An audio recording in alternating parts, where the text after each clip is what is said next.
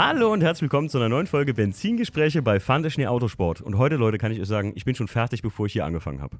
Ich bin äh, wirklich, wirklich, ähm, wie sagt man? Äh, ich habe Overkill im Kopf, weil ich bin heute zu Besuch bei den Speeding Scientists und mir zu Gast heute ist der Christoph, richtig? Ja, genau. Christoph Blendowski, ehemaliger Gruppenleiter für Chassis und Aerodynamik bei den Speeding Scientists Siegen. Ja, ihr, ihr versteht, wird, wo, wo, wo, wo ist er Gruppenleader? Ja, genau. Ja, wir sind hier im Prinzip an der Uni Siegen gerade und machen für euch einen Podcast über die Jungs, die Formula Student fahren. Christoph, mal zusammengefasst, weil Leute, ich war eben gerade die Jungs in ihrer Werkstatt besuchen. Ich war eine Stunde da und ich habe schon echt einen Kollaps gekriegt, weil es ist super geil, super viel Info und vielleicht entwickelt sich hier im Laufe des Podcasts, wir haben da so eine Idee, wir werden euch das mal nachher präsentieren, vielleicht habt ihr Bock da drauf, weil heute schneiden wir das Ganze mal grob an, Christoph, oder? Ja, ich denke. das- Also so grob, wie wir es hinkriegen, weil der Christoph habe ich auch schon festgestellt, ich musste ihn schon mehrfach bremsen. Ich sag so, sei still, Ja. ich will das gleich im Podcast hören. Ähm, was ist die Formula Student? Wie kann man das mit fünf Sätzen beschreiben? Ja, ganz grob gesagt, die Standardfloskel ist, die Formula Student ja, ist quasi ein internationaler Konstruktionswettbewerb, an dem einfach viele verschiedene Hochschulen, Universitäten aus der ganzen Welt eben teilnehmen. Ziel ist es, jedes Jahr ein komplett neues Rennfahrzeug selbst zu entwickeln, zu fertigen und natürlich dann auch anzutreten auf verschiedenen Events auf den Rennstrecken dieser Welt. Ja, unter anderem Hockenheimring, Hungaroring, Red Bull Ring, was man so kennt. Krass, ja. Und ich hatte echt wirklich, als ich, bevor ich zu euch kam, und ich hatte mit dem Philipp, äh, liebe Grüße gehen erstmal raus ans ganze Team. Der Christoph ist erstmal jetzt generell stellvertretend fürs ganze Team hier. Wer ist alles erstmal Member von eurem Team? Uff, ja, das sind einige. Also die aktuellen Gruppenleiter, das, äh, also es sind alles Studenten hier an der Mhm. Uni natürlich. Dann man, fühlen sich alle mal gegrüßt und Genau. Philipp, der den Kontakt hier hergestellt hat, auf jeden Fall äh, nochmal einen extra Gruß raus. Ähm, es ist, äh, wie gesagt, also ich, ich kam zu euch und ich muss sagen, ähm, ich habe echt nicht viel, also was heißt nicht viel erwartet, will ich jetzt nicht sagen, ne? aber ich wurde echt äh, äh, überrascht von diesem, äh, dieser, dieser Größe, die dieses ganze Konstrukt vom Mueller Student hat, weil warum ist das so unbekannt? Kann, kann man sich das erklären? Ja, so richtig, also ich habe es auch schon von mehreren Leuten gehört, so richtig wissen, ja, es tut's keiner. Also Mhm. es ist, es ist einfach ein gigantisches Ding mittlerweile, wo wirklich die gesamte Automobilindustrie auch involviert ist. Und auch darüber hinaus tatsächlich. Es gibt immer mal wieder ein paar Beiträge, so in den Lokalzeiten, die man so kennt von den Öffis, aber äh, so, so bekannt wie zum Beispiel die Formel E ist es halt einfach nicht. Und ich denke, das liegt einfach daran, dass es halt hauptsächlich Studenten sind, die das in ihrer Freizeit machen. Vielleicht ist Mhm. das so die Sache, weshalb viele das übersehen, ja. so, so, so, so unernst vielleicht auch genommen wird. Wie ich nehme mich da jetzt nicht ja. raus, ne? Ich muss ganz ehrlich sagen, ich habe das jetzt nicht, ich habe jetzt nicht gedacht, dass ihr auf dem Level das betreibt, was ich heute da gesehen habe, einfach an Technik, äh, Elektrotechnik, ähm, Team-Business und ihr führt das Ganze, also euer Team äh, heißt, wir haben es am Anfang jetzt gesagt, wie nochmal? Speeding Scientists Siegen. Kurz, Genau, Kurz ihr- S3 Racing, genau. Genau.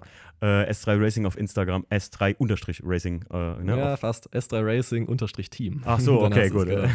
ähm, äh, da könnt ihr auch ein bisschen euch einen Einblick jetzt verschaffen, wenn ihr Lust habt, das mal zu sehen, weil da sieht man auch mal eure Autos, weil ich habe bewusst tatsächlich vorher nicht reingeguckt, damit ich mich überraschen lasse, wie die Autos aussehen. Ich habe mir das wirklich, wie habe ich eben noch gesagt, wie eine kleine motorisierte Seifenkiste vorgestellt, so nicht anders. Äh, die ersten Modelle kommen noch so ein bisschen in so eine Richtung, aber Genau, schon weit weg von Unprofessionalität, muss man einfach sagen. Und hey, ich kann es mir bis, also jetzt eben, ich bin die ganze Zeit drüber am Nachdenken, warum das so unbekannt ist. Ich glaube, es ist einfach nur ein bisschen auch eine Wahrnehmung, dass man sagt, hey, das sind Studenten und so. Aber Ja, es ist sicher. ein Riesenkonstrukt. Wie oft sind denn so Events im Jahr überhaupt? Die sind eigentlich, es gibt da so eine Saisonzeit quasi. Die Events an sich sind jetzt dieses Jahr Ende Juli bis so Ende August rum, also einen guten Monat laufen die. Jedes Event dauert ungefähr eine Woche, ein bisschen drunter und davon macht man, also es sind üblicherweise so sechs, sieben im, im Jahr, denke ich, so Pi Mhm. mal Daumen. Äh, wenn man schon Lust hat, sich sehr viel Zeit um die Ohren zu hauen, dann nimmt man so drei Events davon mit, zeitlich. Okay. Ähm, wir hatten ja eben gesagt, man muss es führen wie eine kleine Firma. So, ne? Schon fast. Wie Genau, viele ja. Abteilungen gibt es denn bei euch? Also, Ach, oder, oder in welche Teams?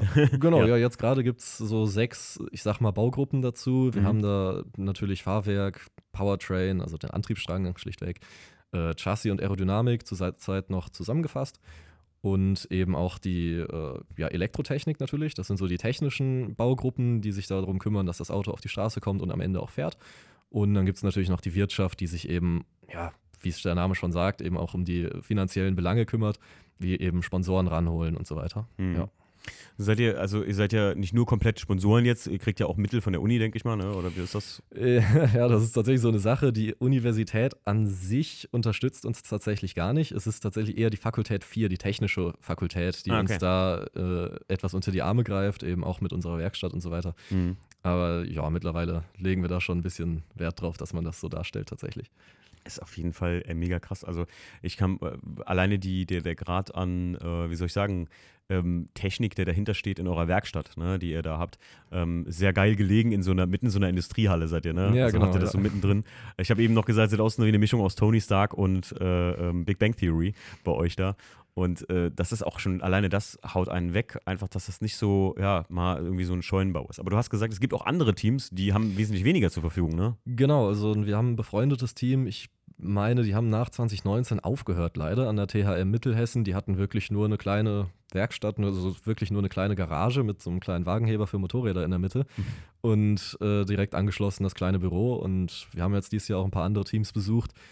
Das sind dann in Summe vielleicht ähnlich große Räumlichkeiten, aber am Ende des Tages sind die dann ein bisschen auseinandergelegen zum Beispiel. Ja. Und äh, von daher, da sind wir schon ganz zufrieden mit Glück, dem, ne? was wir haben. Ja, das ist schon echt gut. Wie viele Teams gibt es in Deutschland? Äh, über 100. Also Ey, genauer kann ich es jetzt gar nicht sagen. Das ist völlig äh, verrückt irgendwie. Also man muss da auch immer unterscheiden. Es gibt ja verschiedene Klassen, da kommen wir gewiss gleich auch nochmal okay. zu. Aber äh, wenn man jetzt so die nach Ländern geht, sind so, ist so das Größte oder das, wo die meisten Teams herkommen, ist schlichtweg Deutschland als ja, bekannter Ingenieurstandort natürlich auch. Ach ja, gut, klar. Ja, so, okay, verstehe, verstehe. Weil ich hätte jetzt, ich hatte jetzt gerade eben noch gedacht, dass du vielleicht sogar sagst, es gibt weltweit 100 Teams, was selbst auch schon irgendwie Ja, das sind schon ja, weltweit im elektrischen Bereich sind es deutlich über 200 mittlerweile. Mhm. Und im, zählt man Verbrenner dazu, dann sind wir wahrscheinlich beim Doppelten etwas drüber, die weltweit unterwegs sind. Der Witz ist auch, sprechen wir es ja gerade direkt mal an, du sagst äh, Verbrenner und Elektro. Äh, bis, seit wann macht ihr keinen Verbrenner mehr? wir haben ja vielleicht kurz ganz vorne angefangen. Uns gibt es seit 2008 ja, und 2009 dann das erste Auto gebaut. Damals, äh, ja, das war das 600 Kubik aus einer Yamaha. Mhm. Und mit dem ersten Auto auch direkt dann den Best Newcomer Award am Hockenheimring gewonnen. Und oh ja. das war natürlich für uns dann auch so das Ziel, damals für die Gründungsmitglieder. Und äh, eben 2010 haben wir dann schon das Ziel gehabt, elektrisch zu bauen. Das hat dann allerdings zeitlich nicht mehr hingehauen. Da haben wir halt den Neuner leider teilweise auseinandernehmen müssen, um den Zehner auf die Straße zu bringen, konnten dann damit aber auch wieder antreten. Und ja, das war dann auch schon das letzte Jahr, wo wir Verbrenner gefahren sind. Ganz kurz, Christoph, wie alt bist du jetzt? Ich bin 23.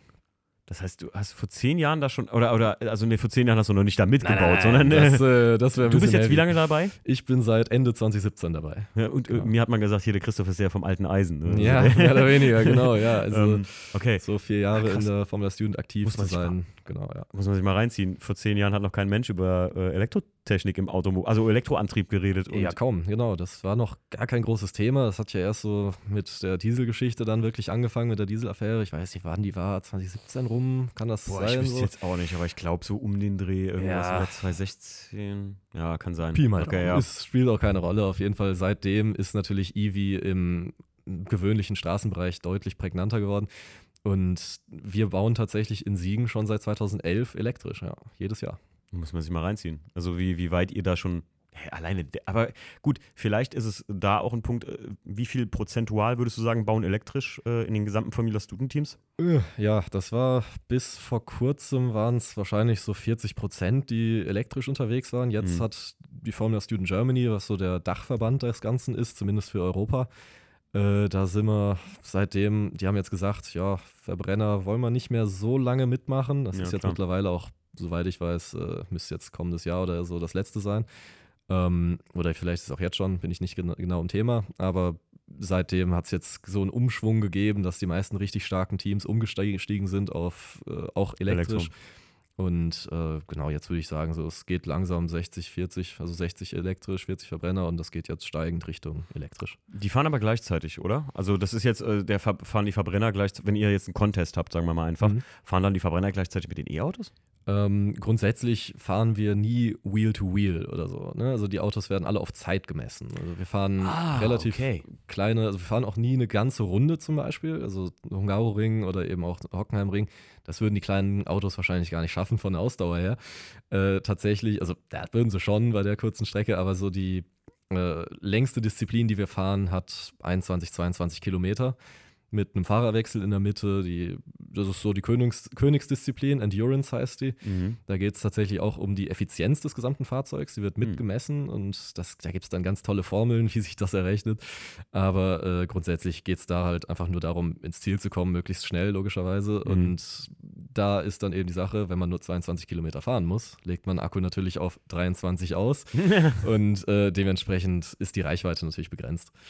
Ah, okay. Also ihr fahrt gar nicht jetzt, ne, für alle Leute, die sich vorgestellt haben, dass ihr euch da äh, DTM-technisch äh, ja, die, die Carbonflügel um die Ohren schlagt. Ja, genau. Ähm, so ist natürlich nicht, weil gut, das ganze Auto ist auch sehr, wer sich das jetzt mal auf Insta angeguckt hat, ist relativ filigran, würde ich sagen. Kommt, Mhm. ähm, würde ich sagen, so einem, ich finde, es sieht aus wie so ein Pocket Formel 1 Auto oder Formula E Auto. So, Ja, ne? genau. So So- kann man es sagen. Kann man so beschreiben, ja. Ist jetzt nicht irgendwie hier DTM-mäßig, dass es aussieht wie ein Auto-Auto.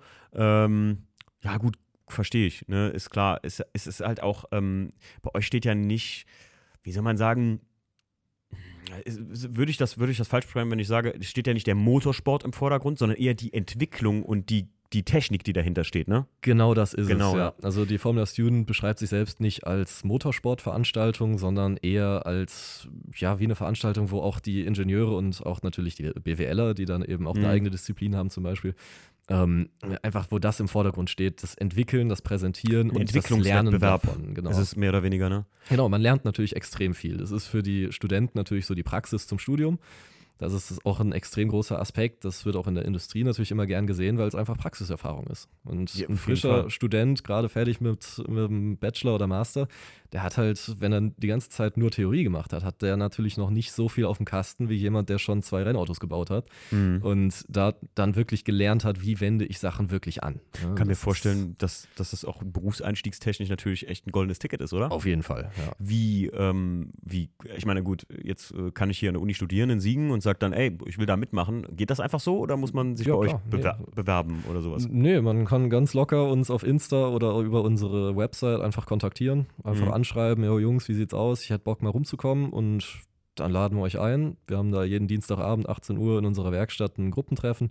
Da könnt ihr gerne einfach dazukommen und dann kann man mal ein bisschen quatschen, ein bisschen sich kennenlernen und wenn es was für euch ist, könnt ihr gleich dabei bleiben. Ach geil, also okay, das ist, das ist ja auch mega geiler, ähm, also das ist halt keine Übervorteilung von irgendwelchen Studentenverbindungen, sagen wir mal, oder so, oder von irgendwelchen Leuten, die jetzt da super was auf dem Kasten haben müssen, sondern rein theoretisch, ähm, ja, es entwickelt sich, wenn dann jemand merkt, Genau, gut, das das- ist mir zu hoch oder zu viel oder sowas, ne? Ja, Ihr macht das ja also- auch alles in eurer Freizeit, ne? Ja, richtig. Ich habe in meinem ersten Semester als quasi Noob, Anfänger, wie auch immer, eben angefangen, hat noch gar keine Ahnung, wie der Hase rennt. Und äh, habe dort dann eben auch mal sehr gute Freunde kennengelernt, natürlich. Das ist der eine Vorteil. Und zum anderen, ja, die ganze, die ganze Chose, dass man eben mit Leuten zusammenarbeitet, die schon über einem sind im Studium, denen man natürlich auch Fragen stellen kann zum Studium und so weiter. Auch ganz unterschiedlich. Wir sind ja nicht nur Maschinenbau oder BWL. Ne? Wir haben ja jeden Studiengang, der irgendwie Interesse an Autos hat Hm. äh, oder eben einfach ein Projekt wie sowas sich gut vorstellen kann, dass er da einfach mitmachen möchte. Wir haben Ich- da alle möglichen Sachen. Also Ich wollte gerade sagen, es muss jetzt ja gar keiner, gar keiner sein, der Technik studiert, sondern einfach sagen, Genau, hey, ja. ich studiere hier vielleicht, weiß nicht, Psychologie gibt es hier wahrscheinlich nicht. ja, aber doch, tatsächlich. Ja, wir, haben, wir haben ich- einen, der. ich, äh, einen einzigen auf der ganzen Uni, oder? Äh, oder ein- einen bei uns im Team, der so. Psychologie tatsächlich Nein. unter anderem studiert. Aber genau, das ist. Äh, Kann ein Vorteil sein, wenn man den anderen Angst macht. Ne? Quasi. genau, ja. Wir haben, wir haben Medienwissenschaften, Sozialwissenschaften. Das sind so Sachen, die assoziiert man zuerst gar nicht damit. Ne? Aber sie sind halt trotzdem wichtig, weil so für die Vermarktung und sowas sind Medienwissenschaften einfach ein großer, ne, eine große Hilfe. Ne? Krass, es ist ja auch das Zusammenspiel von allen Komponenten oder von allen Abteilungen bei euch, die nachher den Gesamtsieg ausmachen, weil Ja. es ja nicht darum geht, nachher ein Tiptop-Auto zu bauen. Genau, wo du ja. halt hier Abteilung, ähm, ähm, ähm, wie hattest du es eben genannt, die Sponsoren ranbringen? Ja, die, die Wirtschaftsabteilung. Die Wirtschaftsabteilung, das klingt schon wie Betrieb, finde ich geil. Quasi, ja. ähm, bringt Kohle ran, äh, äh, aber es, es ist auch das gesamte Auftreten auch irgendwo wichtig. Ne? So, er sagt jetzt, ähm, Stand heute, ich glaube, jetzt kommenden Freitag wird das Auto äh, vorgestellt, ähm, Genau, ja. das neue, ne? ja, der Und- 22er, ja. Genau, und äh, es ist ja auch so ein bisschen, wie man sich da präsentiert, was ja wiederum Sponsoren generieren kann, indem Leute sagen, hey, du was, erstens, die Jungs finde ich cool und zweitens, sowas sponsere ich gerne und so. Ja, auf jeden Das Fall. ist schon echt eine krasse Sache, wie viel da zusammenspielt und nachher zum Erfolg beiträgt. Ja, Ja, definitiv. Dass man selbst, wenn man jetzt hier zuhört und sagt, gut, ich studiere zwar an der Uni, äh, aber ich mache hier BWL, wahrscheinlich können die mich eh nicht brauchen, aber ich interessiere mich für sowas, die können dich brauchen. im Grunde Ja, auf jeden Also Fall, mega auf jeden Fall, ja. Ähm, du hast schon gesagt, ihr habt manchmal so ein bisschen äh, äh, Personalmangel, könnte man sagen. Ne? Ja, das kommt schon mal vor. Gerade die letzten Jahre waren natürlich schwierig, Mhm. aber genau, also viel hilft viel, ist auch hier tatsächlich. ne? Also ähm, dann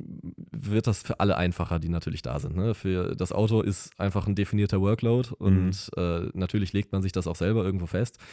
Aber je mehr Leute du hast, desto größer oder desto besser verteilt sich das und jeder kann sich umso besser eben auf sein Gebiet spezialisieren und halt sich in den Interessen eben auch einbringen, die er selber hat. Ja. Und äh, mehr Leute zu haben, hilft dann natürlich ungemein.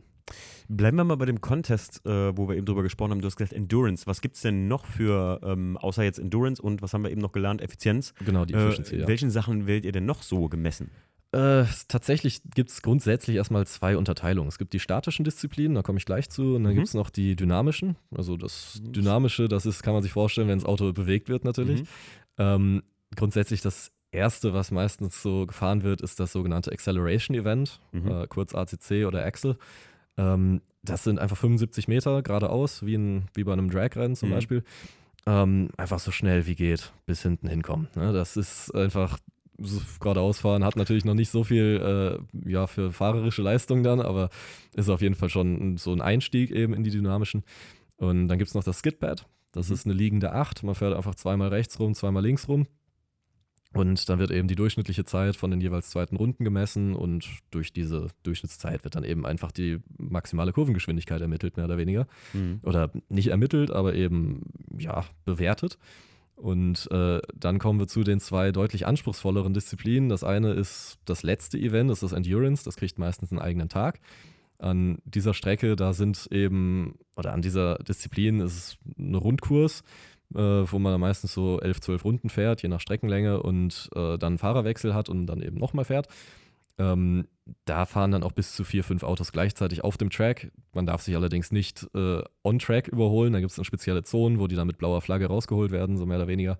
Ist also schon relativ äh, anspruchsvoll natürlich auch für die Fahrer.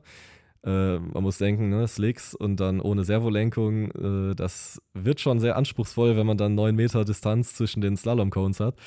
Ähm, und generell das vierte oder eigentlich ist es die dritte Disziplin, ist das äh, Autocross. Das kennt man so vielleicht auch von normalen Autos.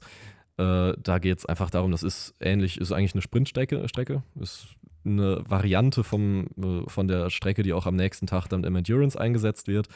Also mit sehr engen Haarnadelkurven, mit vielen Slaloms. Äh, also die haben dann 9 bis 12 Meter Distanz zwischen den Cones, also relativ eng auch.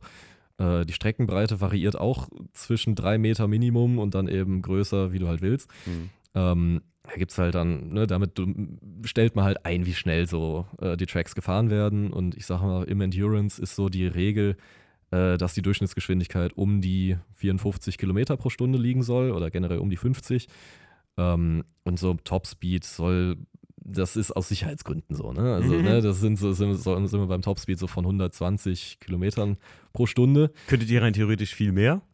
Wir könnten, ja, also mit der Getriebeübersetzung und der gegebenen Leistung nicht, dafür ist es ausgelegt. Ne? Okay. Es wird so gefahren, dass halt so die Regeln exakt gefahren werden können. Mhm. Ne? Ja, Also klar. hat halt 120, schneller kommst du auf so einen Track eh nie. Mhm. Also brauchst du auch nicht mehr Topspeed. Ah, okay, ne? gut, Ist ja klar. logisch, das ist alles dann nur größere Getriebeübersetzung und natürlich ist die Sache, oder kleinere in dem Fall, ähm, wenn man einen niedrigen Topspeed hat, hat man meistens auch eine sehr starke Beschleunigung. Und äh, bei einem Elektroauto mit sehr viel Drehmoment, äh, das äh, geht dann schon ganz gut vorwärts. ja, was, äh, wo liegt so ein Ding bei 0 auf 100? Äh, ja, wenn man es jetzt limitiert fährt, nach Reglement dürfen wir 80 kW fahren, Mhm. sind, entspricht ungefähr 109 PS. Äh, wir könnten deutlich mehr, wir könnten 165 PS, aber äh, das sind halt vier Motoren, ne, ne, Mhm. einer pro Rad. Und äh, wir fahren auch ein Torque Vectoring, deshalb auch diese Mehrleistung, damit Mhm. die einzelnen Motoren auch mal über die äh, 20 kW, die sie theoretisch dürften, könnten sie drüber, dann fährt ein anderer halt nur 10 so zum Beispiel. Mhm. Und ähm, ja, bei dem Drehmoment ist eben elektrisch, fahren wir beim neuesten, weiß ich es gar nicht genau, der jetzt vorgestellt wird. Da muss ich leider fassen. Ich war halt bis letztes Jahr natürlich aktiv. Mhm. Aber beim letzten Fahrzeug waren es circa 1500 Newtonmeter.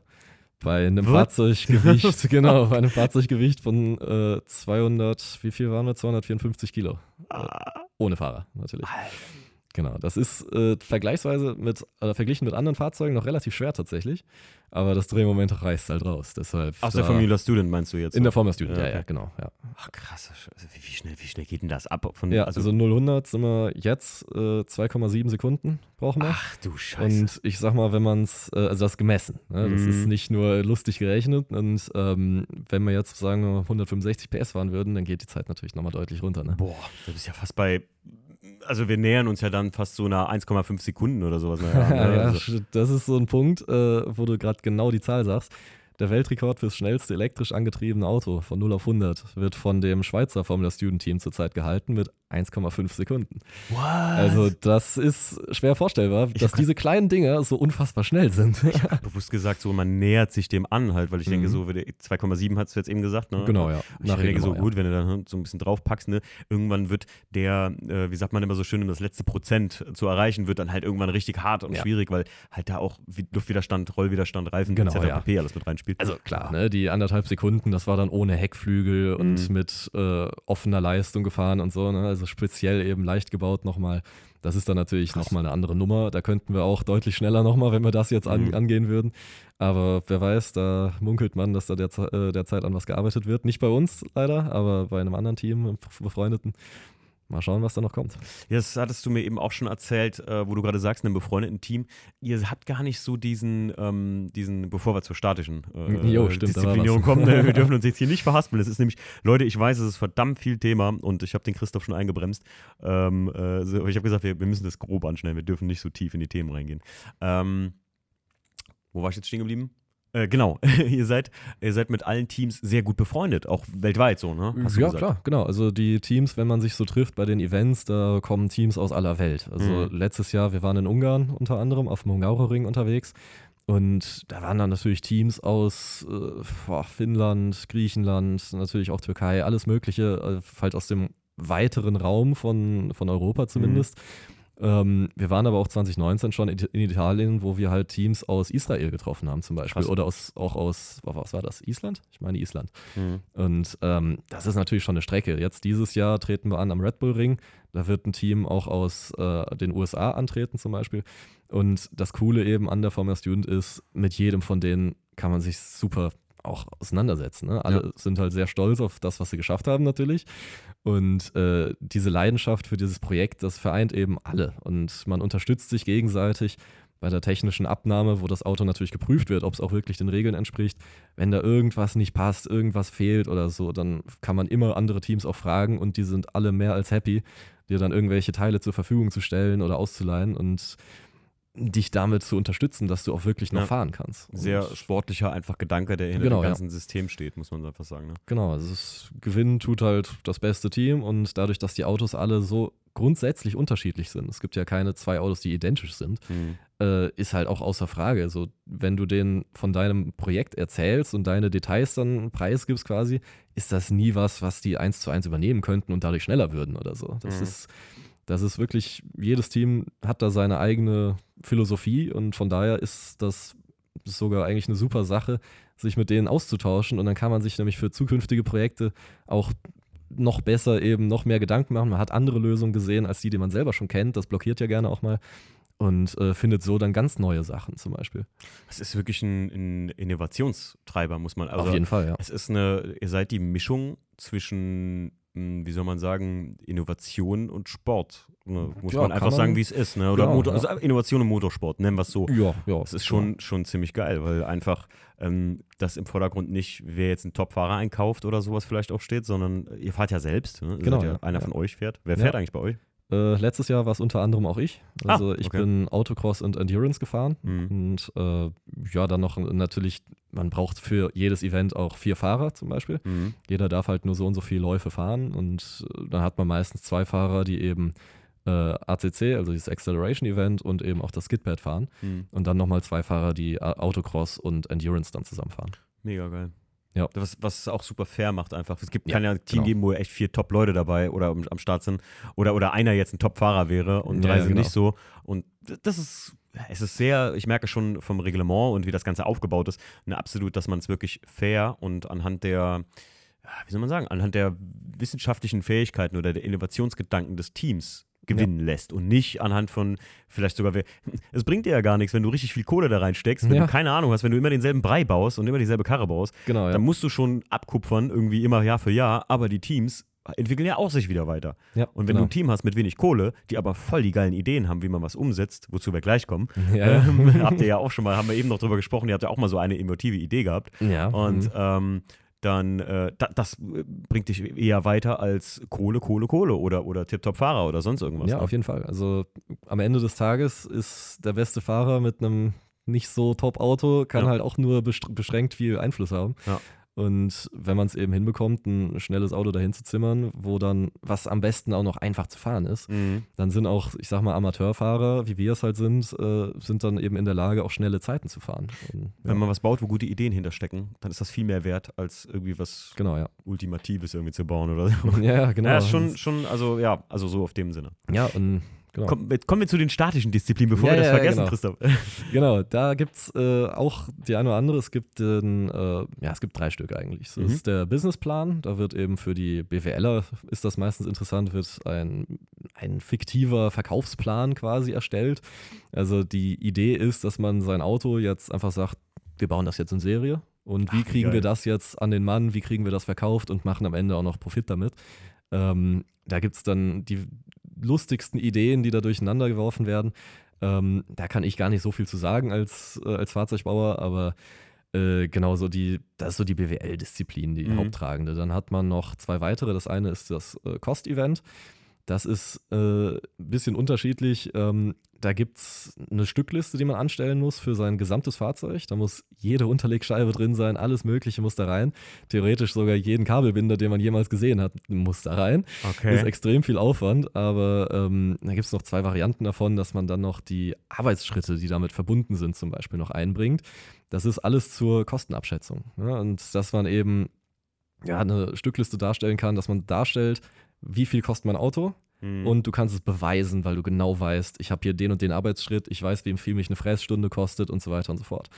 Und äh, dazu kommen dann noch verschiedene weitere Dokumente.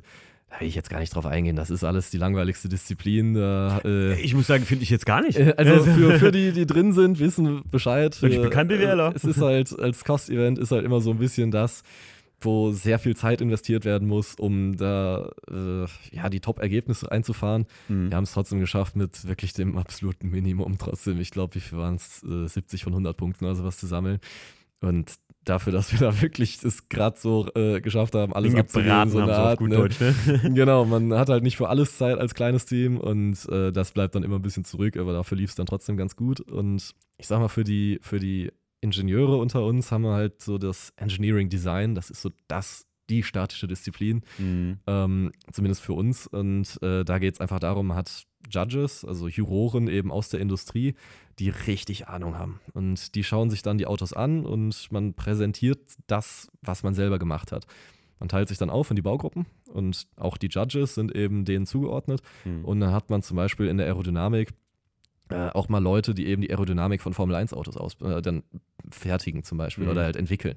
Heißt, die wissen richtig, was los ist. Und dann erzählst du denen natürlich, wie du das Aerodynamikpaket ausgelegt hast. Mhm. Die ganzen Frontflügel, Heckflügel, wie hast du das gemacht? Wie sind die Simulationen dafür? Hast du eine Validierung dafür? Hast du Messdaten und so weiter? Und das ist das ist schon sehr anspruchsvoll, aber wenn man das einmal gut vorbereitet und eben auch das Feedback von den Judges dann nachher bekommt, hilft das einem durchaus eben für die eigene Entwicklung natürlich, für sich selbst auch. Wie präsentiere ich irgendwas überhaupt ordentlich? Aber wie kriege ich es hin, eben auch später in der Industrie tragbare Strukturen dann eben dann abzugeben, wo ich dann nachher eben nicht Gefahr laufe, dass da irgendwas kaputt geht oder sowas, was dann halten sollte natürlich. Ähm, das ist eben auch diese besagte Erfahrung, die man damit einsammeln kann, die wirklich auch, wie gesagt, in der Industrie einen großen Stellenwert hat. Es ist halt auch eine Art Talentscouting. Ne? Ja, auf jeden Fall. Also ich ja. meine, wenn du da jetzt ähm, von, weiß ich nicht, äh, äh, Ferrari, dem Aerodynamiker des Formel 1 Autos, genau, der da irgendwie einer erzählt und er sagt, Digga, dieser Christoph, ne, das habe ich mir jetzt schon mal hier aufgeschrieben, der ist ja der Hammer, der Typ. Den müssen wir haben, ne, für unser ja. Team so. Das ist ja wirklich auch ein Sprungbrett. Das ist oft auch genauso, wie du sagst. Also die Leute, wenn die, wenn du die Judges da beeindruckst und die gerade irgendwo meinen, wir bräuchten mal jemanden, der was drauf hat, Mhm. dann kriegst du meistens eben eine Karte direkt von von der Personalerin oder so, kriegst du direkt eine Karte dann gesteckt und weißt du, wo dich melden musst. Ja. So, die, die, so in Hockenheim sind mittlerweile die Stände von VW, Porsche und Co., die sind extrem groß und Mhm. die stecken da richtig Kohle rein, dass die da eben in diesem Talentpool sich da ausbreiten. Ne? Es ist irre, dass es trotzdem völlig, also ich habe ehrlich gesagt, bis, bis der Philipp mir das geschrieben hatte, ist das mal interessant für einen Podcast und so und ich mich dann mal anfing, so leicht damit zu befassen, weil wir haben ja jetzt lange genug gebraucht, bis das hier mal stattgefunden hat, ja. ähm, äh, da- dass das echt trotzdem so unbekannt ist. Aber das ist halt, ähm, ich weiß es nicht, wahrscheinlich, weil die, die, die Competition nicht so hart ist vielleicht oder so, so, so, so krass gemacht oder, oder, oder aufgeblasen ist wie in der Formel 1 oder anderen Motorsportveranstaltungen, weil es bei euch eher wirklich um den Innovationsgedanken geht. Und ich glaube einfach, dass das nicht so für die breite Masse schon fast ist, ne? genau, ja. Also so, wenn wir jetzt hier mal so im Podcast wieder so anfangen zu philosophieren. Ja, leider, muss ja, man sagen. Also es ist halt einfach so Formel 1, Formel E und Co., die ganzen, da ist ja, das Interessante ist natürlich das, das Racing dahinter. Ne? Mhm. Das, da kollidieren auch mal Autos, da geht was kaputt, das macht natürlich dann auch immer ein großes Oho. Und das wird natürlich dann auch gerne im Fernsehen gezeigt. Das ist natürlich was anderes, wenn du dann in der Formula Student die ersten paar Tage dann nur mit statischen Disziplinen verbringst, wo kein Auto sich bewegt. Und dann eben zwei, drei Tage hast, wo es dann zwar um die Wurst geht, aber es sind halt Autos, die sehen ein bisschen aus wie Mini-Formel-1-Autos, klar, aber äh, am Ende des Tages sind die Geschwindigkeiten nicht exorbitant. Ne? Wir haben es ja gerade gesagt, bis Mhm. zu 120 km/h um den Dreh. Und ähm, ja, das ist vielleicht auch einfach, ja, Es- ist es halt fehlt, nicht so äh, das die- Interessante dann. Die Ne? Action bei euch passiert nicht auf dem Racetrack, sondern in eurer Werkstatt. Ja, genau. That's the viel, point. Ja. Also ja, das ist- genau, das ist so ein bisschen- Wenn man, ich glaube, wenn man, ähm, wenn es jetzt deutschlandweit irgendwie zehn Top-Teams wären und man würde zehn Mhm. Top-Teams äh, in einer Netflix-Doku verpacken oder, oder einer, einer Serie und das würde immer live kommen, dass du da abends zugucken Ja, ja. kannst. Und du, du würdest, überleg dir das mal, ne, Leute, wenn hier einer beim Fernsehen ist und den Podcast hört, dann zieht euch das mal rein. Wenn ihr die filmen würdet, aber die könnten sich ja selbst nicht sehen, aber man kann das dann als Serie, also das wäre dann nach der Saison, weil sonst würde man ja die Innovationen von des Gegnerteams und Ja. dann kann man sich das so angucken und sieht dann, ach krass, guck mal, die entwickeln vielleicht dasselbe oder, oder sind da viel weiter als die anderen, die viel mehr Geld haben und so. Es, die, die Action passiert bei euch in der Werkstatt, nicht auf dem Track und ich glaube, das ist das große Problem, dass das nicht so ein Publikumsding Genau, ist. ja, ja, Ja. Das wird, wird so auch so ein Ding sein. Wir machen natürlich schon so Showruns dann irgendwo auf Parkplätzen oder eben Teststrecken. Wir sind auch zum Beispiel am Siegerland-Flughafen ab und an mal zum Mhm. Testen oder in Olpe auf dem Verkehrssicherheitsplatz. Ja. Ähm, aber das können wir natürlich auch nicht nur beschränkt öffentlich machen. Ne? Also da Mhm. sind dann, wir testen ja dann unsere Sachen da und äh, wenn da so ein Auto von Studenten gebaut ist, ist ja auch nicht ausgeschlossen, dass da eben mal was kaputt geht oder Ja, sowas. klar. Und dann ist natürlich die Sicherheit auch extrem wichtig, dass man da jetzt nicht irgendwie äh, auf dem Parkplatz rumfährt, wo dann in der Nähe dann irgendwelche Kinder spielen oder so. Das ist Mhm. natürlich ein No-Go. Ja, klar, so. Deshalb. Äh, Ist schon mal was passiert bei einem Fahrer so? Ist Äh, ein Fahrer ist noch nie irgendwie zu Schaden gekommen. Äh, ich meine, ein Autos die innerhalb der Formula Student gehen reihenweise, geht da immer mal wieder was flöten. Mhm. Ähm, das macht auch immer extreme Situationen aus, wo man auch selber dann wirklich ans Limit geht. Mhm. Ähm, wir hatten letztes Jahr äh, um, boah, was war das, eine Woche vor dem niederländischen Event in Assen waren wir da auf dem TT-Circuit. Äh, eine Woche davor hatten wir einen Rollout, also wo wir das 21er Fahrzeug dann digital vorgestellt haben. Wegen Corona durften wir natürlich keine einladen. ähm, und in der Nacht davor, wir haben noch ein paar Fahraufnahmen gemacht und der Olpe Sicherheitszentrum, ne, der hat da so eine komplette Befeuerung, der ganze Platz ist hell erleuchtet, deshalb konnten wir da auch bis spät in die Nacht noch fahren. Geil. Und äh, ja, dann kam, wie es kommen musste, ist äh, eine Radnabe gebrochen. Und dann ist bei etwas, etwa 50 Kilometer pro Stunde ist dann vorne rechts das äh, Rad ja, abgerissen. Äh, das hat natürlich dann die Biege gemacht. Das Auto ist äh, glücklicherweise da mit eigentlich nur ein paar Kratzern am Frontflügel davon gekommen. Der hat da zum Glück alles abgefangen. Das Rad hat natürlich einen Abgang gemacht, da mussten wir da schnell hinterher. Oh, krass, Aber äh, dann stehst du natürlich da, dann weißt du ja nicht, kann ich die anderen Radnaben noch nutzen? Sicherheitshalber natürlich nicht. So, Naja, ne? klar. Und in dem Moment war dann schnell ermittelt, was der Fehler war. Und Wo lag's dran? das ist natürlich jetzt sehr technisch. Wir hatten einfach einen zu spitzen Radius auf einer Rückseite von einer Drehung quasi. Wir haben da, wir haben da eingepresste Radschrauben, Radbolzen drin. Mhm. Und äh, die sind an so Öhrchen fest quasi. Mhm. Und die Öhrchen eben, der Übergang von der Ra Radnabe selbst in die Mhm. Öhrchen, der war halt zu, zu Scharf. klein, zu, Ah, okay. war zu scharf. Also genau. der, der wollte gerade sagen, der, der, der Radius war einfach zu klein. Genau, das war eine Spannungsspitze. Genau, und- Spannungsspitze, ja, das, und das auch wollte ich über hinaus. die Dauer, das war auch ein Fahrwerk, was schon viel runterge runtergefahren ist. Also Mhm. da war, haben wir viele Kilometer draufgepackt. Wir sind damit schon 2020 sehr, sehr viel durch die Gegend gefahren. Und da war es einfach über die Lebensdauer. Ganz einfach. Ne? Unsere Autos, die müssen ja nicht ewig fahren. Die fahren Naja, ein klar. Jahr und dann sind die ja theoretisch für zum Ausstellen oder sowas geeignet, beziehungsweise zum durch die Gegend düsen, ja, aber halt für kein Event mehr erlaubt. Und äh, zumindest nicht als normales EV-Fahrzeug oder die, äh, auch CV. Und ähm, da ist so die Sache, dann baust du dein Auto halt auf 1000 Kilometer Laufleistung oder Hm. zwei. So, ne? Und Ja, dementsprechend wird es halt leicht. Aber äh, dementsprechend ist dann natürlich auch früh Schluss, wenn du, wenn du mal außerplanmäßig sehr viel fahren musst. Man munkelt, Und- heute, äh, man munkelt ja heute, Hersteller machen, legen Autos nur noch auf 100.000 Kilometer aus. Ne? Ja. So allgemein. Serienautos reden wir von. ja, genau, da sind so, so ein paar Sachen, aber äh, wegen der Radnabe war dann eben so die Sache, wir hatten ja jetzt noch, am Donnerstag mussten wir packen, am Freitag dann los nach Niederlande. Mhm. Und am in der Nacht auf, ich glaube Samstag, ist uns das Rad flöten gegangen und jetzt brauchen wir vier neue Radnaben. Und das ist natürlich Krass. so eine Sache, dann, wir hatten glücklicherweise noch das Rohmaterial in der Werkstatt liegen äh, für neue, aber find mal wen, der dir das für Umme dann schnell noch macht. Mhm. Dann hatten wir am, am Sonntag, war dann der Newsletter raus, wo, auch, wo wir unseren Rollout auch gezeigt haben, wo wir gezeigt haben, guck mal, das ist unser Auto.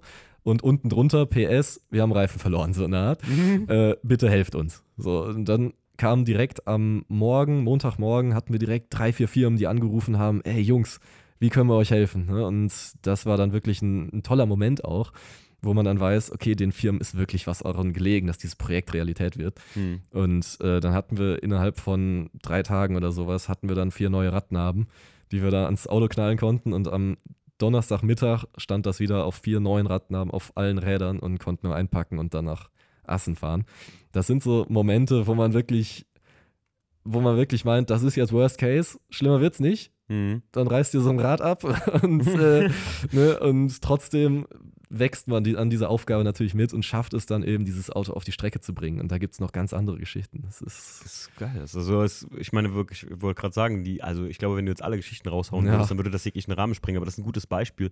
Ähm, du hast auch gesagt, äh, ähm, ihr werdet ja auch viel mit, also hier aus der Gegend wirklich von Leuten gesponsert, Ja. die wirklich das äh, einfach da Bock haben, euch zu helfen und so. Wenn jetzt eine Firma hier äh, zufällig zuhört, man kann einfach euch auch anfragen, hier kann ich da euch was helfen, ne? Oder Auf tun oder Fall, ja. machen. ja. Ähm, gibt dann halt äh, Sponsorenlogo auf die Kiste und ja, das ist nicht Genau, wie, ja, wir haben das, da, ist, das ist ja eigentlich wie bei, äh, wie bei allen anderen Rennen. genau, ja, wir Veranstaltungen, haben da verschiedene Stufen, da findet man schon ein gutes Paket, was für einen passt.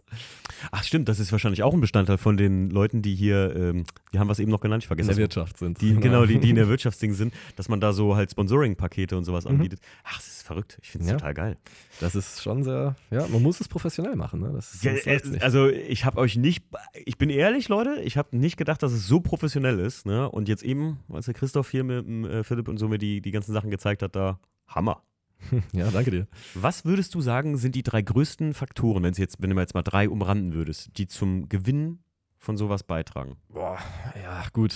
Zum einen. Wie, äh, ganz kurze Frage mal von mich jetzt vorher. Hm? Gibt es einen Gesamtgewinn auch oder ähm, ist das eher so, dass man sagt, man hat immer nur die einzelnen Disziplinen, in denen man. Achso, ja, nee, klar. Du kannst auch Gesamt. Overall äh, Victory gibt es natürlich immer. Du hast äh, die einzelnen Unterdisziplinen, kann haben wir natürlich eben drüber jeder. gesprochen. Ne, genau, die gibt es natürlich. Und dann wird eben al- als Summe ganz einfach gebildet, Ah, okay, wer dann okay. am Ende die meisten Punkte hat. Das ist jetzt aber nicht nochmal ein eigenes, Klassensieg.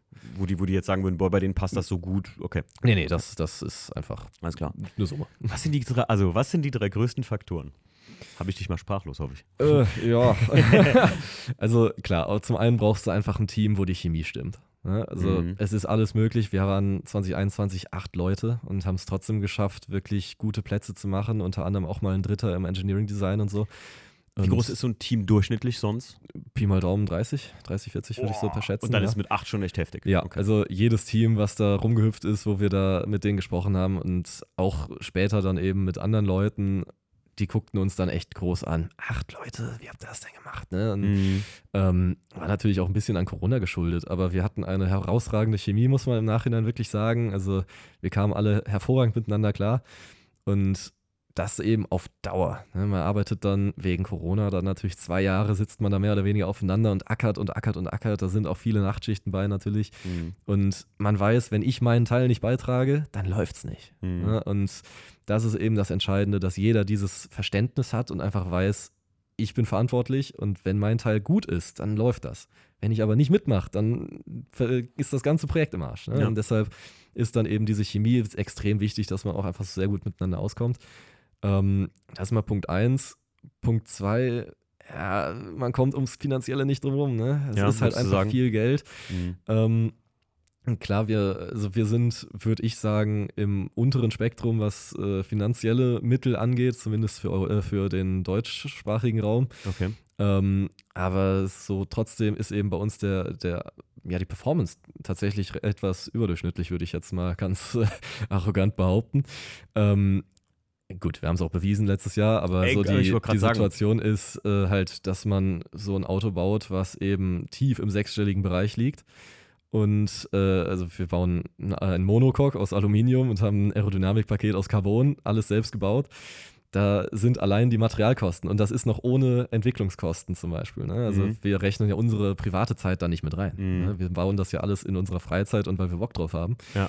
Und ähm, einfach nur, wenn man jetzt geht über Finanzsponsorings, über die ganzen äh, Fräsleistungen zum Beispiel, ein Radträger fräsen, da bist du schon bei ein paar tausend Euro. Ja, klar. Ne? Und äh, wenn man dann noch reingeht in Metall-3D-Druck oder sowas, als ganz neuartige Geschichte, dann wird es richtig teuer. Und äh, glücklicherweise ist das natürlich dann immer so eine Mondzahl. Wir zahlen diese Summen natürlich nicht. Wir kriegen auch nicht so viel Geld, aber am Ende des Tages sind es eben die Summen, die uns auch gesponsert werden. An, oder Leistungen, die ihr erhaltet. Ne? Genau, also, die ja. wir dann eben quasi ohne was dafür äh, außer halt natürlich eine Spendenquittung beispielsweise und einen mhm. Sticker auf dem Auto und wir kommen auch je nach Größe natürlich auch gerne mal vorbei und äh, keine Ahnung, wir hatten jetzt noch bei einem Sponsor, der uns das Alumono gelasert und gekantet hat, äh, die hatten jetzt so eine Art Sommerfest oder Frühlingsfest äh, wo wir dann unser Auto hingestellt haben, wo dann eben auch die, die Kinder von den Mitarbeitern und sowas sich mal reinsetzen und so. Das ist natürlich auch für die Mitarbeiter immer was Tolles. Mhm. Und äh, dann sieht man auch mal so ein bisschen diesen Hintergrund, was unterstütze ich da eigentlich und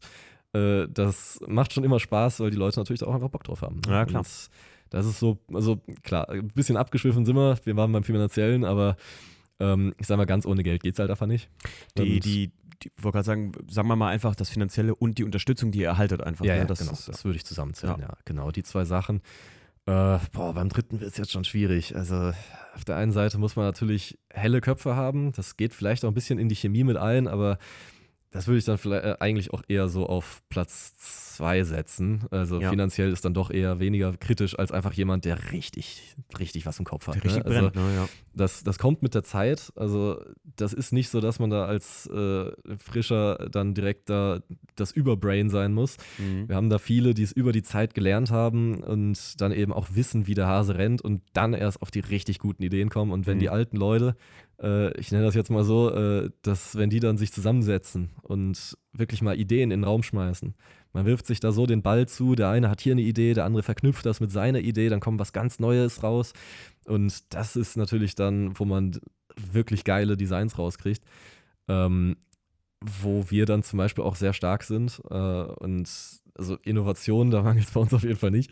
Und mhm. äh, da ist halt das, das Coole, dass wir mit einem vergleichsweise schweren Auto zum Beispiel einfach durch eben unsere Lösung, wie wir das gemacht haben, auch unser Fahrwerk und so weiter, dann beim Acceleration Event, was ja wirklich noch simpel ist, ne, geradeaus ja. fahren, waren wir trotzdem siebt schnellster bei einem Starterfeld, wo von der Top 15 waren es, glaube ich, oder Top 17 der Weltrangliste waren acht oder neun Teams anwesend. Und wir haben zwei oh. davon platt gemacht. Ne? Oh, das, und das eben als kleines Team aus Siegen. Äh, mhm.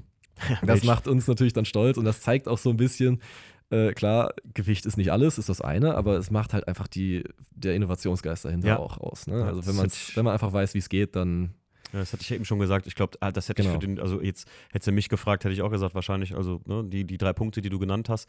Und Innovation ist, glaube ich, mit der wichtigste Punkt, denn darauf basiert so gesehen alles. Wenn ja. der BWLer das bei euch kostengünstiger, effizient irgendwie rechnet oder hinkriegt oder sowas, ja. ne, ähm, dann ist das genauso wie wenn du eine geile Steuerungstechnik entwickelst oder, oder ein Aero richtig geil, einfach eine brillante Idee hast für Aero. Ähm, du hast ja gesagt, Spoiler kamen erst wann? Boah, also ja, die gab es schon ewig, aber in der Formula Student Germany so hat es 2014 wirklich Fahrt aufgenommen. Seitdem So. bauen eigentlich fast alle So, so Aerodynamikpakete. lustige ja. große Flügel. Genau, und die ja. dürfen ja. nicht mehr so breit sein wie das Auto, hast du gesagt, ne? Ja, früher bis 2014 durfte man das noch auf volle Breite bauen, ja. Jetzt müssen wir Das- zwischen den Hinterrädern bleiben. Sah schon geil aus, sagen wir so. Ja. ähm, womit wir auch bei einem sehr interessanten Thema sind, äh, wo wir hier gerade kamen, äh, was braucht man zum Gewinnen? Äh, natürlich Innovation. Die sogenannte Grauzonenauslotung. Ne? Wir haben eben so ein bisschen darüber gequatscht. Das ist ja eigentlich das, ihr kriegt ein Reglement. Mhm. Ähm, kann, man das, kann man das überhaupt jetzt hier zusammenfassen, so ein bisschen? Was, so, oder so wichtige Grundregeln vielleicht, die bestehen? Schwierig. Also, das ist, es hat über 150 Seiten, dieses Oh je, Reglement, okay. deshalb äh, ne, halte ich das mal kurz. Gibt es das irgendwo zum Nachlesen für den Podcast-Hörer? ja, auf jeden Fall. Von studentgermany.de, da gibt es auf jeden Fall die Rules als PDF. Gönnt euch PDF. Ja, falls ihr Interesse habt. Ähm, genau, also so die, die Basics ist so, es gibt einen Mindestradstand und so Sachen. Ne? Die Mm, okay. Fahrwerksgeometrie ist frei wählbar zum Beispiel, ist auch das Aero ist frei wählbar. Du hast bestimmte Bauräume, in denen du dich aufhalten musst. Mhm. Und du hast natürlich fürs Chassis auch Crash-Anforderungen. Wir Mhm. hauen das jetzt nicht vor die Wand, aber es gibt halt verschiedene Benchmark-Panels so, oder halt Rohre, die man eben biegen muss, beziehungsweise macht man verschiedene Tests mit und Mhm. kriegt dann eben raus, wie viel Energie kann ich damit absorbieren und so weiter und so Ja. fort. Äh, das heißt, da ist schon ein großer Aufwand auch hinter, um eben den Fahrer sicher zu haben. Ähm, ja, klar. Und dann natürlich für die Elektrotechnik gibt es unfassbar viele Regeln. Wir haben 600 Volt bei uns am Auto im, im Akku. Ha. Und da ist natürlich die Sicherheitsvorkehrung doppelt und dreifach. Mhm. Und das habe ich jetzt auch gesehen, als ich mein Praktikum gemacht habe. Ähm, EVs, die so auf der normalen Straße unterwegs sind, haben fast das identische System. Die haben eigentlich ziemlich exakt dieselben Fail-Safes wie wir auch. Mhm. Nur, dass die halt noch zum Beispiel diesen Fall haben, dass du die A-Säule im Notfall einfach durchtrennen kannst, um, den, äh, um halt die High-Voltage-Geschichten zu schließen. Mhm. Ähm, aber äh, gut, wir haben halt keine. Ne? Alles andere haben wir halt bei uns am Auto auch genauso. Deshalb Ja. kam mir das alles schon schwer bekannt vor, als wir da im HV-Sicherheitsding saßen.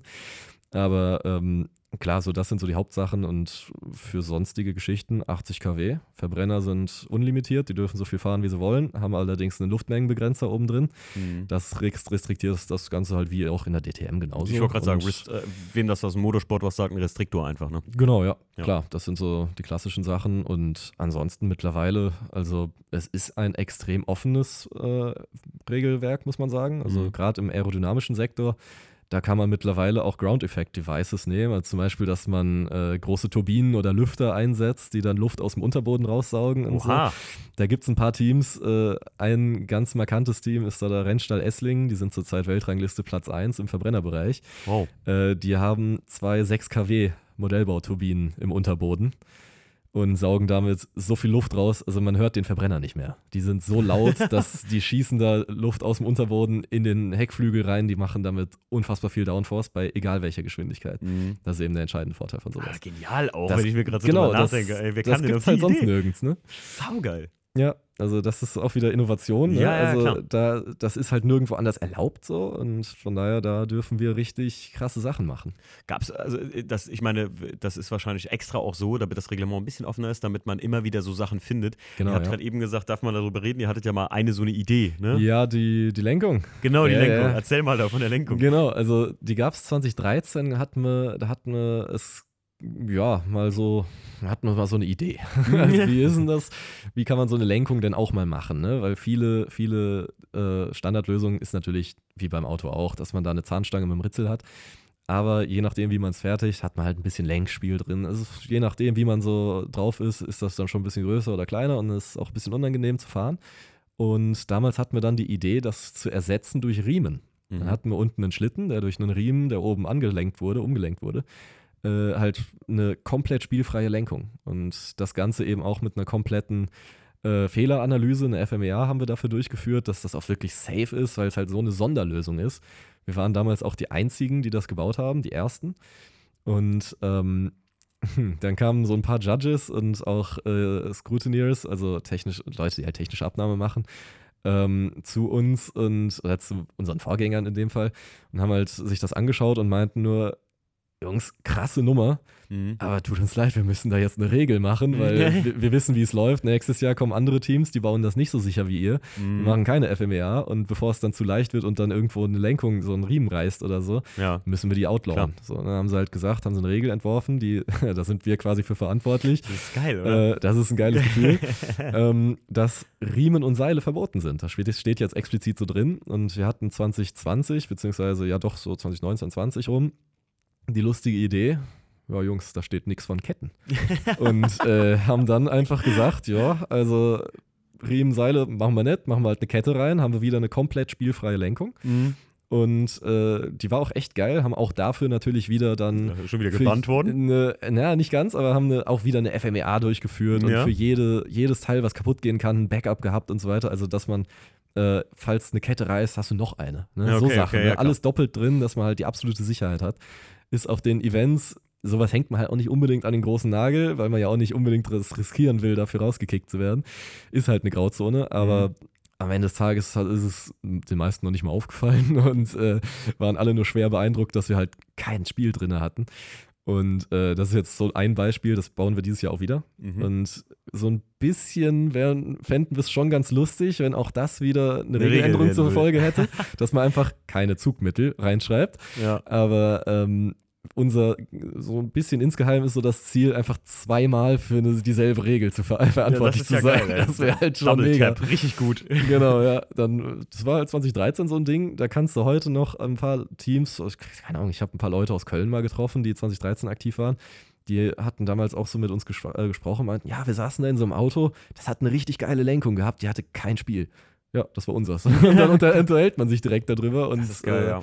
auch im Praktikum habe ich ein paar Leute gesehen, die das äh, auch kannten so. Und ja, das ist natürlich schon eine coole Geschichte. Ähm, du hast gerade eben noch über die ganzen Autos gesprochen. Wie viele Autos habt ihr, habt ihr hier mit dem Team schon gebaut eigentlich? Das aktuelle ist das zehnte. Das ist Das zehnte Auto, Genau, Hammer. also das, was Jubiläum, wir jetzt, Leute. Ja, genau. Das ist jetzt das Jubiläumsfahrzeug. Da haben wir uns auch ein paar lustige Sachen für überlegt. Und äh, das wird jetzt dieses Jahr, also diesen Freitag wird es ja vorgestellt. Und, Diesen ja, Freitag ist der wievielte? Weil wir sind der ja mit dem 13. Podcast- 13. 5. Genau. Der Genau, 13.5. das- wir sind ja mit dem Podcast ein bisschen. äh, Ich sag ja immer, ich versuche das immer so zeitlos wie möglich zu machen. Beim Podcast ist immer die Schwierigkeit, dass wenn du, wenn das jetzt einer hört, hä, oh, nächsten Freitag, aber das ist doch schon revealed worden. Deswegen, ja. Leute, am 13.5. Stimmt, ist es stimmt, revealed worden. Äh, kann man dann wahrscheinlich bei euch auf Instagram auch sehen, beziehungsweise Genau, ja. auf der Website hier. Ne. Ja, genau. Ich denke, da werden wir ein paar Sachen dann zu veröffentlichen. Äh, genau, ist jetzt das zehnte Ding und äh, jetzt weiß ich gar nicht. Wir haben, ja doch, dann ist es der achte, der achte, Ver äh, achte Elektro müsste es sein. Okay. oder achte. Ich, Wo wird denn Ja. das erste Event sein? Wo, kann man sich das überhaupt angucken kommen? Eigentlich Äh, so ganz frei? Oder ist solange Corona jetzt das zusagt, So ja, bleibt, wie es genau. ist, ne? so bleibt, wie es ist, ja, auf jeden Fall. Also wir äh, sind, das erste Event ist in der Schweiz, in der Nähe von Zürich auf dem Flughafen. Äh, Mhm. Flughafen. Äh, danach sind wir am Red Bull Ring. Am, wann, wann ist das in Zürich? Boah, frag mich nicht. Das so, ist, Ende, okay. es so. ist Ende Juli, genauer Okay. kann ich es dir leider auch nicht sagen. okay. Mitte, Ende Juli. Ähm, danach haben wir das quasi, also es ist ein richtig, richtig großes Event in, äh, am Red Bull Ring eben Mhm. in, in Österreich. Und danach sind wir, das wissen wir noch nicht genau, ob wir wieder nach Ungarn fahren. Das steht noch zur Debatte. Hm. Und abschließend fahren wir Ende August dann nach, äh, oder ich glaube, nee, ist, doch, ist Ende August, fahren wir nach Kroatien. Das ist jetzt dieses Jahr zum ersten Mal ein offizielles Event. Äh, Im Norden von Kroatien ist das auf einer Kartstrecke, da können wir da richtig fliegen lassen. Hm. Äh, genau, und das Geil. sind so die, das ist so die Planung für, für Okay. dieses Jahr, ja. Christoph, ähm, zum, zum Ende hin, wir machen natürlich gleich noch die Fragen, die in Instagram an euch gestellt wurden. Gerne, ja. von äh, meinen Followern beziehungsweise den Leuten aus dem Podcast. Ähm, meine, meine Frage so zum Schluss: Seit wann gibt es die Formula Student denn überhaupt eigentlich? Das kommt jetzt darauf an, wie man sieht. In Deutschland gibt es die seit, ich meine, 2005, 2006, irgendwo so um den Zeitraum. Okay. Und in Amerika, wo es eigentlich herkommt, da heißt Mhm. es nicht Formula Student, sondern FSAE. Da gibt es ja die SAE, das ist die Society of Automotive Engineers. Die haben das ins Leben gerufen, Mhm. irgendwo in Texas, glaube ich, an der Uni. Und ähm, die FSAE, die gibt es seit den 80ern, glaube ich, sogar schon. Also Ach, ich glaube krass, okay. 86 oder so. Damals gab es noch äh, die Formula Baja oder so. Das ist was ist ein bisschen anders, das geht jetzt zu weit, aber das ist, Nee, im, im Prinzip ist das äh, Formula Student in Offroad. Allerdings, Ach, also das äh, sind dann kleine Buggies, die man dann Ja, baut, ja. aber die sehen halt, das ist, da ist das Reglement ultra, ultra eng, die sehen halt immer gleich aus, da gibt es nichts mit Innovation. Ich habe mir mal äh, in Amerika sagen lassen, das heißt, man sagt ja hier mal äh, ja, Baja, äh, Mm, Baja eigentlich. Bacher, ja, okay, also das habe ich ich mir nicht. jetzt sagen lassen. Ne? Schimpft mich jetzt ein Lügner, wenn ich es falsch sage.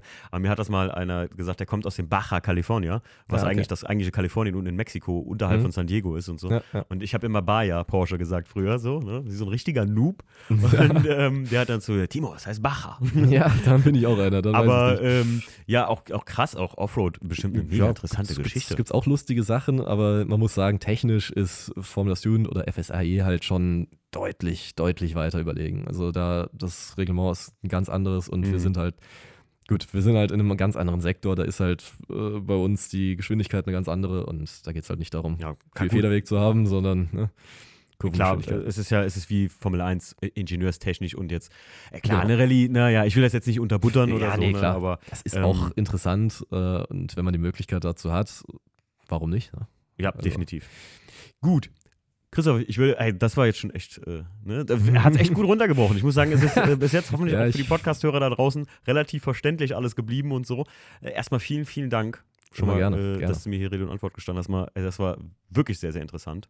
Ähm, jetzt machen wir noch die Fragen und eine große Frage habe ich noch selbst. Was kostet so ein Auto, wenn man das mal so über den Daumen peilt? Unterschiedlich. Also in unserem Fall schätzen wir so, äh, ist natürlich immer schwer abzuschätzen, so wenn man jetzt noch die, die Arbeitsstunden von den Sponsoren dann reinrechnet und so.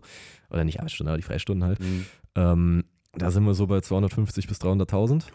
Und es gibt Autos, die schon eher so Richtung eine halbe Million gehen. Boah.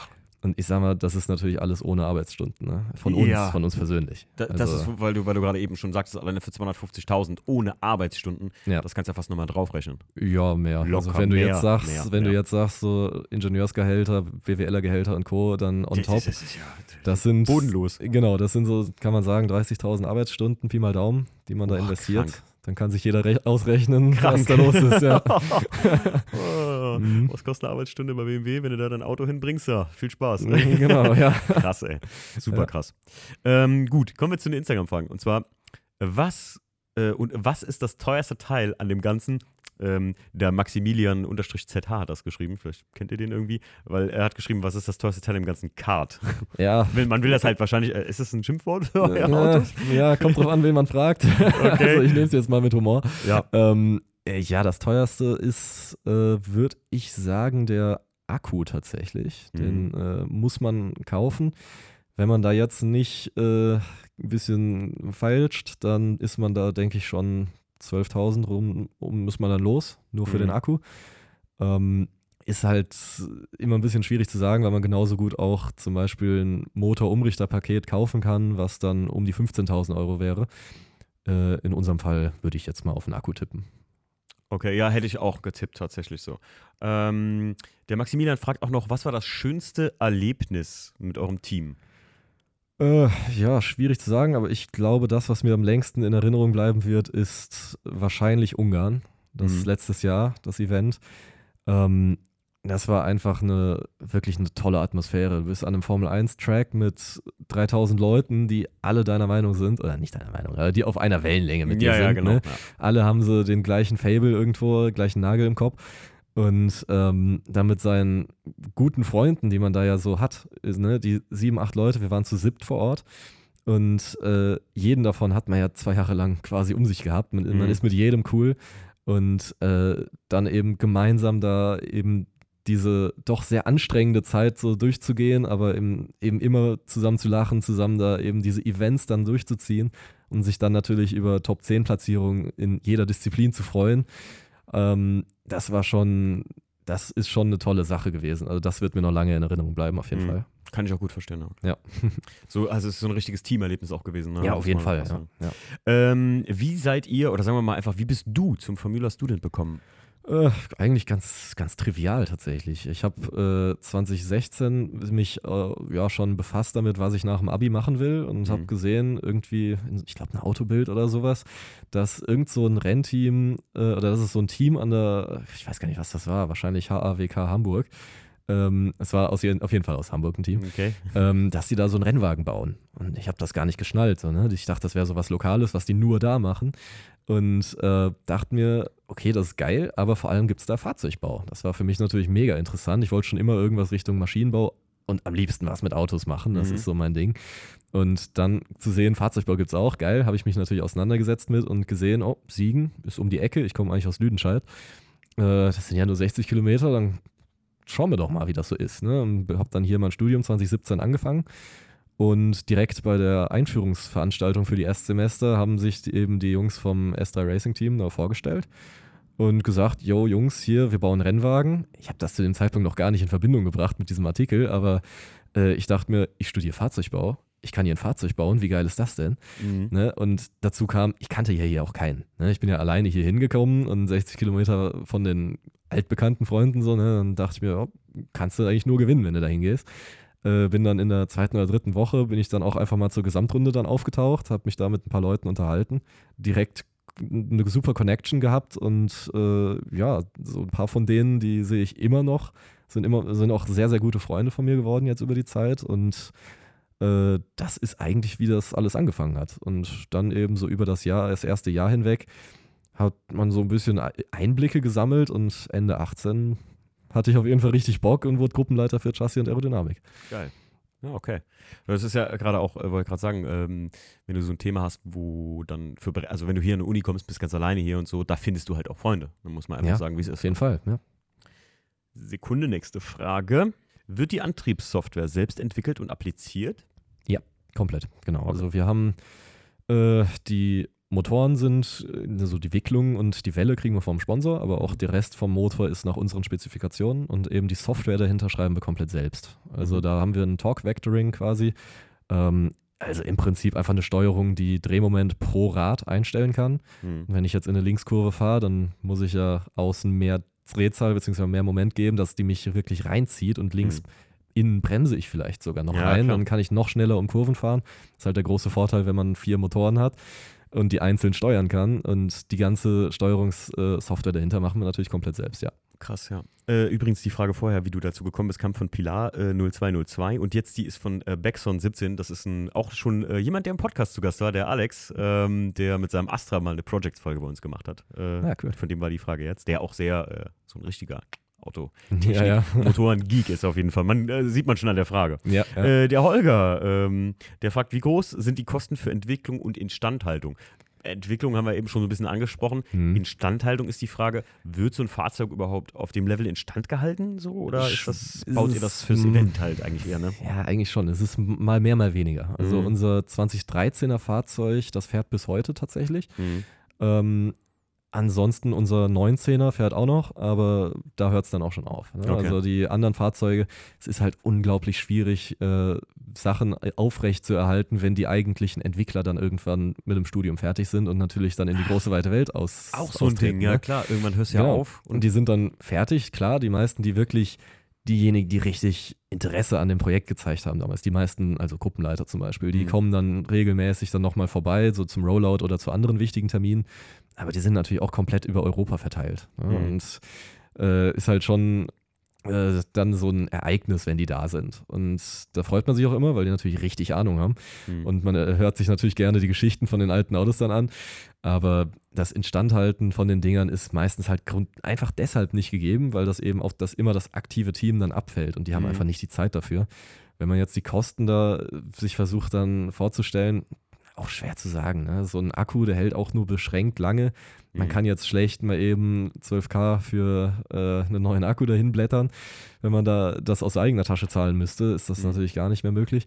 Und ähm, ja, ansonsten, wir haben da eigentlich naja, im eigentlichen Sinne kein Verschleiß. Klar, wenn ein Radnabe bricht, dann ist das so, aber mhm. ähm, das kriegt man dann noch repariert. Aber so ein, ja, so ein ja, Lagertauschen ne? oder so ja. ist eher selten, ja. Also, aber Entwicklung haben wir ja eben schon beantwortet. Das könnt ihr euch mal schlank ausrechnen. Ja. Ähm, wie Matthias äh, unterstrich MK4 hat gefragt, wie kam es zu dem Namen? Ich habe es mir gerade selber erschlüsselt. Speeding weil, Scientist Siegen, oder? Ja, weil 3S, also äh, ja, nee, S3 genau. ist halt 3 mal S, Speeding Scientist Siegen, ne? Ja, genau, so ist es. Und woher der ursprüngliche Name, also der Hauptname quasi, Speeding Scientist Siegen e.V., so mehr, mhm. äh, Formula Student Racing Team als Untertitel quasi. Ähm, das, da musst du die Gründungsmitglieder von 2008 fragen, aber ich denke, die wollten einfach einen einschlägigen Namen, wo Siegen drin vorkommt und dann mit mehreren S drin und dann ist man wahrscheinlich ganz schnell. Ich finde das geil mit dem 3S, Ja, ehrlich gesagt. So ja, auf irgendwie, jeden Fall. ist cool. Irgendwie ist das geil. Ja, das äh, waren tatsächlich schon die Fragen. Zum Glück sind es jetzt nicht noch so viele, die noch tiefer gegangen wären. Sonst Ja. gar nicht weggekommen. Ich Mhm. versuche das ja immer so auf eine Stunde einzuschränken hier so ein bisschen, weil ich auch schon oft gehört habe von euch äh, als Hörer, äh, dass wenn es über eine Stunde geht, übrigens äh, sind das neueste Podcast-Forschungen, die ich jetzt hier vortrage, äh, wenn der Podcast über anderthalb Stunden bis zwei Stunden geht, dann hört sich der Hörer das, wenn es nicht 100% sein Thema ist. Also wenn, ein, wenn jetzt einer sagt so, ja, was soll schon Formula Student sein, zwei Stunden Podcast, komm, hör auf. Ich höre mir lieber einen an, der mich interessiert. Dann hören die Genau, Leute sich das tendenziell gar nicht mehr an. Geht es aber nur eine Stunde bis Stunde 20, dann hören Leute tendenziell sogar noch mal rein. Nur so mal, falls das so mit euch korreliert, könnt ihr mir gerne mal schreiben, wenn ihr sagt, ja, ich habe lieber eine Stunde oder ja, ich hätte gerne lieber länger, weil mein Podcast-Kollege, der Tommy von Autopflege24, der hat ja manchmal Podcasts gehen 2 Stunden 40. Ja, Aber das ist schon für mich selbst hart zu hören. Und Ja, bin, da muss man Zeit mitbringen. da ja. muss man echt Zeit mitbringen. Aber ich merke immer wieder zum Beispiel, wenn ich, ähm, hörst du Podcast, Christoph, überhaupt? Äh, Habe ich eigentlich nicht so die Zeit, muss ich zugestehen. Beim Arbeiten ist doch mega. Hör mal. Ja, also klar, im Hintergrund. Ich, ich merke immer so, wenn ich so popkulturelle Dinge mag, einfach. Ich habe vor kurzem äh, einen älteren Podcast von den Kack- und Sachgeschichten-Jungs gehört über Dragon Ball Z. Mhm, ja. Ey, ich glaube, der ging zweieinhalb Stunden oder so.